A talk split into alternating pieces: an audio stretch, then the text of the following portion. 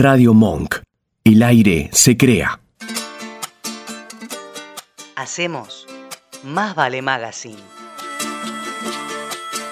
Eh, Estamos con Leo Vilansky, ¿estás por ahí? Acá estoy, muy buenas tardes. ¿Qué tal? Buenas tardes, gracias por la comunicación otra vez. Leo, sos presidente de la Asociación Argentina de Empresarios y Empresarias Nacionales, eh, reelegido Sí. hace poquito, hace unos meses. Sí, eh, por tercera vez Ah, eh, reelegido al frente de, la Asociación de Empresas Ujú. y Empresarias Nacionales para el Desarrollo Argentino. Bien. Bueno, eh, hablando de tercera vez, eh, ¿qué tal? ¿Cómo estás, Leo? Mi nombre es Silvia Barallobre. Es la tercera vez que vamos a Sí, sí, sí. poder tener la suerte de tener una entrevista contigo. ¿eh? Gracias, de por sí, Es un gracias. placer para mí. Es un placer para mí. Gracias. Bueno, varios temas. Eh, hablamos acá, tratamos de dar noticias buenas, que las hay, con respecto a nuestra situación nacional. Eh, hay unos números que son interesantes, Sí. de, eh, económicamente hablando, digo, ¿no? Eh, estos números, Leo, que, que voy a compartir con todos, es, lo obtuve de datos de un colega tuyo, creo, Alfredo Sayat, en una de sus tantas publicaciones en página 12, creo, en este caso.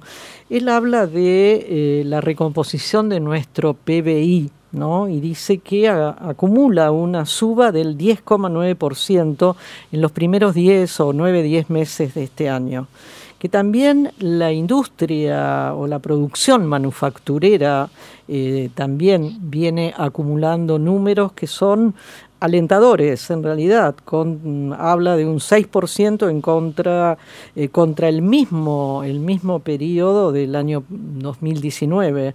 Con respecto al empleo también, Leo habla Sayat de que respecto a diciembre del 19, en este diciembre tenemos más de 42 mil puestos nuevos. Eh, pero a pesar de estos números, que yo no, te aclaro, Leo, yo no entiendo nada de nada de economía, pero vivo en la Argentina, soy una mujer grande, que he vivido ya bastante tiempo en realidad, y de verdad, por más que estos son números que leemos y que escuchamos en la tele o en la radio, no podemos negar que el panorama, el clima social, laboral y económico es frágil. ¿Esto es así? ¿Vamos mejor? ¿O qué es lo que nos está pasando?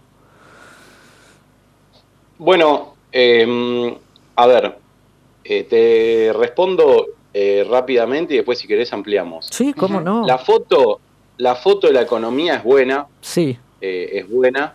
Si nosotros vemos lo que está pasando hoy en día en la economía argentina, la verdad que estamos con una perspectiva muy positiva. eh, son números Bajo el- alentadores. bajo el- Bajó el desempleo, la actividad industrial es alta, la reactivación económica generalizada en todos los sectores, se terminó la pandemia para las, para las pequeñas y medianas empresas, es decir, estamos viviendo del mercado y no del Estado, y esta, esta economía que está eh, reactivándose posiblemente se sostenga todo el primer trimestre del año que viene también, si es que la pandemia no, no se agudiza eh, con una tercera ola eh, por el COVID. La foto es buena. La película, eh, naturalmente, no es buena, porque Claro. nosotros empezamos a transitar este periodo de gobierno, llamémoslo así, del año 2019, eh, con un país que estaba en recesión y en default económico, y a los 99 días eh, que empezó a gobernar Al- Alberto Fernández y Cristina Fernández de Kirchner, entramos en una pandemia que te genera una recesión económica simultánea con una recesión económica y sanitaria. Entonces, se desplomó la actividad en ese momento, 92% de las empresas estaban cerradas, se desploma o aumenta el desempleo, digamos, fue caótico ese, ese año 2020. Y lo que estamos viendo ahora es la recuperación de todo, de todo ese es, eso que la pandemia nos había, nos había llevado, digamos. Fundamentalmente estamos viendo una tasa de crecimiento del empleo de los que son asalariados no registrados, es decir, que son monotributistas o cuentapropistas. El, el nivel de, de empleo registrado privado está más o menos eh, estable desde hace varios años, desde antes de la pandemia, eh, que también no deja de ser bueno porque... Claro, claro. No, no, eh, claro que sí, claro que sí. eh, el- el- el- la pandemia fue un tsunami que arrasó por, por todo el mundo. Ahora. Hay, hay datos que hacen que la película sea mala porque la inflación está a niveles del 50%, ¿sí? y eso hace que el poder adquisitivo de nuestros trabajadores eh, no rinda. Eh, el salario en términos de dólares eh, PPA, o sea, en paridad de compra, está a la mitad de lo que estaban en el 2015. Es decir, que si en el 2015 el salario mínimo estaba a 500 dólares, ahora está a 250 dólares. Mm, la verdad es que la película perdimos eh, prácticamente 40 40.000, 45.000 pymes entre, entre el gobierno de Macri y, la pandemia y el año de la pandemia. Entonces, todo eso hay que recuperarlo para que la película sea buena. Entonces, ahora vienen las decisiones, ahora vienen las decisiones importantes a tomar en cuenta futuro. ¿Qué sería cuál, por ejemplo, para vos? Bueno, eh, cómo recuperamos el, cómo duplicamos el poder adquisitivo de los trabajadores. Sí, sí, ¿cómo, ¿cómo bajamos la inflación a la mitad? Exactamente. ¿Cómo creamos 50.000 nuevas pymes? Los puestos de trabajo no se recuperan. Eh, lo que están recuperando ahora son porque era gente que estaba desocupada eh, y que ahora con la reactivación económica eh, vuelven a estar em, em, empleados, pero no se está creando empleo de crecimiento, no se están creando nuevas pymes que toman nueva mano de obra. Era, era capacidad ociosa que estaba guardada. Y todavía hay un margen de capacidad ociosa que, está guardado. Hay que ocuparlo y seguir, y seguir creando nuevas empresas. Bueno, ahí está el desafío del, gobierno de Alberto Fernández, que hoy se encuentra eh, pujando con una oposición que no le permite eh, resolver el tema del Fondo Monetario Internacional. Por lo tanto, no le permite concentrarse en, cuál va a ser el camino para, encontrar este, este, este, sendero del desarrollo, que es el que necesitamos para salir de prácticamente seis años de, de una economía eh, mala para la Argentina, ¿no? Ya es mucho. Es mucho, es mucho. Se habla de la pandemia macrista, de la pandemia este, del COVID. Ahora, Leo, vos hablas de la foto como buena, y todo esto que acabamos de describir, que vos acabas de describirnos, y una película que no es tan buena. La foto es algo estático, ¿cierto? En cambio, la película es algo en movimiento, es algo que uno podría decir que eh, muestra el movimiento de la vida y es ahí donde la cosa está, los salarios están deprimidos, la inflación, bueno, es casi imparable, es casi imparable. De verdad, uno, escucha que esto de la inflación es multicausal, ahora también lo ha reconocido, viste, el FMI, ¿no es cierto? Ayer. Eh, pero ¿cómo se puede hacer para salir de esta multicausalidad que nos agobia hace décadas, décadas?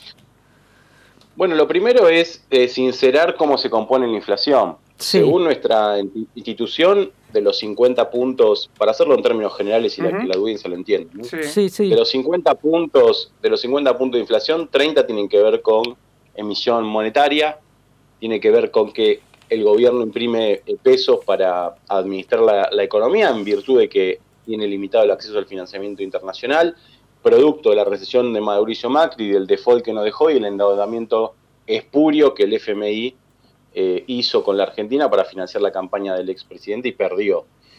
Eh, entonces tiene que administrarse con su propia billetera, 30% de emisión monetaria. Eso genera distorsiones naturales de la, claro, claro. economía, aumenta de precios. Ahora, hay otro 20% ahí de, de, de, nosotros le decimos apropiación indebida de renta, que es recursos que se llevan los sectores monopólicos y oligopólicos del empresariado, industria alimenticia, química, farmacéutica, hipermercados, bancos, que no le corresponden y que buscan apropiárselo para recomponer sus márgenes de utilidad. recomponer su margen de utilidad en medio de, la pobreza, claro. en medio del, desempleo, en medio de, una inflación. No que están recomponiendo sus márgenes en, condiciones normales. En rigor lo que están haciendo es ellos salvándose y dejándonos tirados a los argentinos y a las pymes eh, en un costado de la, ruta. Entonces, para, para ordenar un poco cómo, cómo estas variables eh, eh, se puede llevar adelante en armonía, es decir, con una inflación a la mitad, como yo te conté recién, lo que hay que hacer es un pacto social. Hay que juntar a todos los actores de la economía, plantear los desafíos y plantear las reglas de juego claras. Y el que saque la juega, los pies del plato, el que, el que pase los límites de las reglas de juego que están acordadas por todos los actores, y hay que cortarle la cabeza, no hay mucha más eh, vuelta. No puede ser que en febrero eh, los formadores de precios le digan al ministro de Economía, Martín Guzmán, que, que ellos no iban a aumentar más de un 29% sus precios en todo el 2021 y están aumentando Sí. Eh, Sí. 50%, 60% de alimentos, 70% de ropa. Sí, lo, Entonces- que, sí, lo que uno entiende, lo que Te yo... corta la cabeza. Claro, pero debería hacerlo, sí, co- coincido. Lo que yo veo es que todas estas mejoras que se están dando, yo en la fábrica por lo menos lo veo, eh, tengo contacto con otros con otras empresas así, por órdenes de compra y todo esto, se ve que se, se está reactivando, sigue reactivándose, viene en un nivel parejo. El tema es que todo esto bueno, toda esta ganancia, digamos, se va a otro lado. Esto que decías vos de los Sí, márgenes de Le va las ganancia. manos. Claro, claro. El- Y el- lo que pasa con el obrero, el laborante, el empleado, que ve que por ahí hasta llega a aumentarse el sueldo, se aumenta la capacidad productiva, y toda esa ganancia se va a otro lado, porque empieza a aumentar acá, a aumentar allá, los insumos aumentan, y hay cosas que están dolarizadas, eso creo que lo hablábamos la, la última vez, que hay unas cosas que están dolarizadas que no tienen por qué, por ejemplo, algunos insumos Bueno, que están dolarizados. Bueno, Oscar, Ese es un tema, es un tema también que como no hay un consenso social eh, adecuado, cada cadena de valor hace lo que quiere con el tema del dólar. El otro día, un vergonzoso industrial textil que domina el monopolio del hilo de algodón, Ajá. dice, yo importo, yo importo dólar oficial, pero mis inversiones y mis ventas las calculo al dólar, al dólar blue, al dólar ile- ilegal. pero- Ilegal, ilegal, exacto, Justamente, exacto. Leo. Monopolio, del hilo de algodón. ¿Cómo no Claro, querés que aumente de- el 60% Es, de la ropa? es Claro. tal disloque esto de- del dólar, ¿no? Los otros días hablaba, no me acuerdo con quién. Nosotros, eh, lo estamos escuchando todo el tiempo, Leo, que no fabricamos dólares, ¿no? Las maquinitas nuestras hacen pesos. Nosotros cobramos en pesos, pero pagamos las cosas Ah, sí. en Los dólares. servicios. Todo. Oscar, Bueno, todo, todo lo pagamos en dólares. Prácticamente. Yo no puedo, me, me indigna sobremanera cuando uno quiere comprar un auto o quiere comprar una propiedad Sí, sí, inmueble, claro, claro. te dicen el precio así. Dólares, y está, sí. está todo tan naturalizado. Bueno, son 100 mil Bueno, dólares. Pero está naturalizado porque el Estado no, no está presente. No. Entonces, en ese sentido, tiene que usar todas las herramientas eh, necesarias para ordenar las cadenas de valor. Si vos le permitís eh, a uno hacer tropelías, bueno, el resto copia.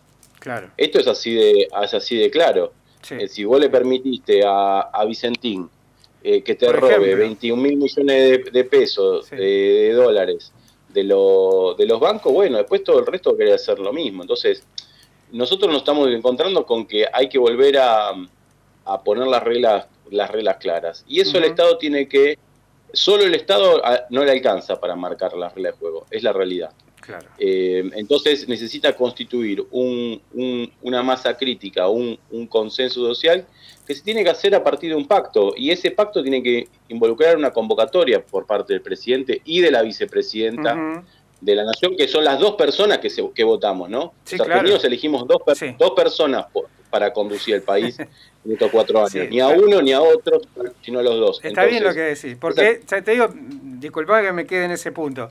Hemos, eh, en mi caso también, yo voté a dos personas. En otros, en otros eh, procesos políticos, en otras eh, elecciones, había un presidente con un vicepresidente. En este caso era el vicepresidente y la vicepresidenta. Es- Está bien lo que decís.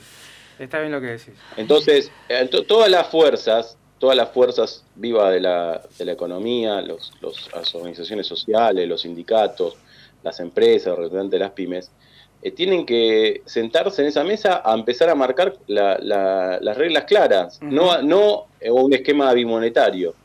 Claro. Entonces, sector que, sector que juega a la bimonetariedad, ¡pum!, se le corta la cabeza Listo. no a la fuga de divisas. Eh, sectores que, que con maniobras espurias giran dólares a- para afuera, cuando hay escasez de dólares, ¡pum!, se le corta la cabeza. No a la remarcación de precios indebida. Y vos, eh, mirá, en todo el mundo, ¿sabés cómo hacen los empresarios para ganar más plata en todo el mundo desarrollado? Sí, a ver. Producen más. Claro. Acá no. Acá, No. quieren, acá quieren producir lo mismo, pero aumentarle precio. O menos, o menos producen. O, o menos, Sí, bueno. también. Entonces eso, Sí. entonces eso no puede ser. Entonces nosotros, el presidente y, y, por supuesto sus, sus equipos eh, ejecutivos tienen que poner una línea y decir, bueno, ¿cuánto produciste de, de harina el año pasado. Tanto listo. ¿Querés ganar más plata? No, pero eso es, estás eh, con la libertad individual del ciudadano republicano. Viste, te salen con esa siempre. Escúchame, vamos a mirar. Yo, lo, sí, yo lo de la libertad, eh, lo de la libertad te la debo. Nosotros todos nos regimos bajo la Constitución Nacional. Obviamente, aparte de esto que te digo y las leyes, Código Civil, penal, comercial. los manuales de circo, de marketing, es problema de, lo, de, lo, de la politiquería de televisión. las reglas de juego están en otro lado. Exactamente. Te invito a un audio cortito y seguimos hablando. No sé si, si podés escucharlo, eh, a ver si te, te, acordás de esto. Señor ministro, en sus, en sus venas corre, corre la misma sangre que me corre a mí. Es cristiano usted, ¿no es cierto? Y bueno, piense un poquito por su patria. Si lo presionan de afuera, salga al balcón y diga, nos presionan de afuera que el pueblo los va a ayudar. ¿Eh, señor ministro? Yo soy Norma. ¿Eh? Mi, padre también es jubilado. Yo me acuerdo eh, cuando era un niño, él aportaba como aportó su esposo. Eh, no llore, señor ministro. No, no. no llore, tenga fuerza para, para defender su padre y todo. No llore. No, yo le, yo estoy emocionado. Sí, ya me, ya me damos cuenta. Primero, porque lo que ustedes dicen sea que es eh, que es la verdad. Estoy convencido como ustedes, pero también sé eh, cuál es la realidad sobre la que tenemos que actuar. Eh, a pesar de que mi familia no es de muchos recursos, yo pude estudiar. Bueno, eh, Leo Lágrimas de cocodrilo. Sí, claro, claro. Esa parte cuando dice todo bien, pero ya le puse acelerador para no escuchar lo mismo. Estamos hablando con Leo, Vilansky. Sí, y vamos a continuar un ratito más, Leo. Bien. Sí, bueno, caballo. es caballo. Caballo, lágrimas de cocodrilo. Es que eh, este, este, es otro tema también, ¿no? Estos supuestos economistas estrellas, que los pone el establishment, eh, son los que salen a hablar por los canales de televisión, no solo él, hay muchos otros. Eh, y terminan haciendo lo mismo que lo mismo de siempre. Estamos, yo estuve, eh, tengo una nota por ahí dando vuelta sobre una presentación judicial contra el pago de los intereses de la deuda externa. ¿Qué, qué opinas sobre eso? Mirá, lo primero que la gente tiene que entender es que hay eh, pujas de poder en la Argentina recurrentes entre el, entre el, establishment y, un pueblo que quiere vivir mejor. Cuando el establishment gana, en general eh, son eh, procesos de gobierno neoliberales, como el que fue entre la dictadura, como el que fue en el menemismo con Caballo o con la Alianza o con el gobierno Mauricio Macri. Estos gobiernos trabajan para sus patrones, las que son las, las las eh, corporaciones eh, y hacen lo que tienen que hacer. Caballo hizo lo que, le, lo que tenía que hacer y la verdad, te voy a ser sincero, lo hizo muy bien. el tipo generó un, un, tráfico de recursos de los que menos tienen a los que más tienen con una velocidad eh, increíble. Mauricio Macri lo superó, también debo, debo reconocerlo, pero la gente tiene que entender eso. Cuando, cuando gobierna... Eh, cuando se eligen dirigentes que gobiernan para el pueblo, el, flujo de, riqueza se distribuye homogéneamente entre la gente. Cuando mm, gobiernan eh, los eh, que representan a las corporaciones, el flujo de dinero va de los pobres a los más ricos, de una manera acelerada. Bueno, nos endeudamos a 100 años. ¿Qué significa eso? ¿Que nuestros nietos van a seguir pagando el endeudamiento de Macri? Bueno, ahí, tenés, ahí tenés una de las tácticas que usa el neoliberalismo, las trampas del neoliberalismo, le decimos nosotros, que se utiliza para saquear eh, a los pueblos. Em, entonces nosotros tenemos que, como país, aprender y reflexionar de los errores y horrores cometidos para no volver a hacerlo. Y la verdad que el gobierno perdió una oportunidad hace poco para aprender del, del, pasado.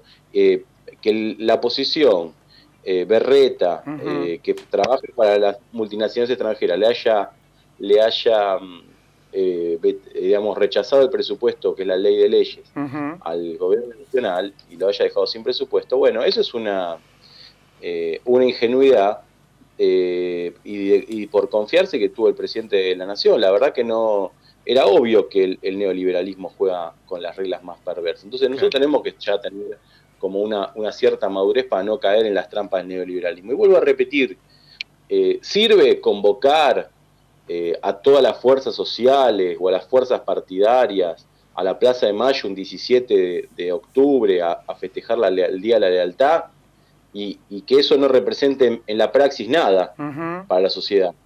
Pero cuando tenemos que votar la ley de leyes que involucra mejor, mejor redistribución de los impuestos, más partidas para la gente que menos tiene o para las pyme, no, no va nadie al Congreso. Es cierto. No, no, no se convoca a nadie. Es muy cierto eso. Entonces, entonces ahí es inmadurez eh, inmadurez por parte de nuestros, nuestros dirigentes que cayeron en una trampa de neoliberalismo. Bueno, yo tengo novedades. A ver. Van a, haber todos los meses trampas. todos los meses trampas. Sí, claro.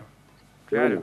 El, informe, el informe del Fondo Monetario Internacional, eh, que todos están, todos están reproduciéndolo, traduciéndolo eh, o interpretándolo a su, con su seco personal, no dice el fondo incumplió sus estatutos. No, claro, claro. Sí, sí, sí. Bueno, sí, sí, si, no dice, si no dice eso, no está reconociendo nada. Claro, bueno, partamos de la base que el Fondo Monetario no se hace cargo de lo que hizo. Después de ahí tenés. no se hace cargo. No, no, y tampoco tenemos distintas interpretaciones. Por un lado, Clarín y La Nación, y por otro lado, Página 12, Tiempo Argentino. Tienen eh, ideas muy. Uno lee sin saber y están hablando de cosas distintas. Ahí va. ¿Mm? Entonces, ¿sabes qué significa que no se haga cargo el Fondo Monetario Internacional? Bueno, en, eh, solo en sobrecargo de intereses, mil millones de dólares por año. Lo dijo Martín Guzmán eh, eh, ayer en C5N, creo. Claro, y tampoco. sí, sí, decime, decime. entonces, las trampas tienen consecuencias. No es una cuestión ideológica o partidaria. No, no, Es una cuestión de, de, praxis.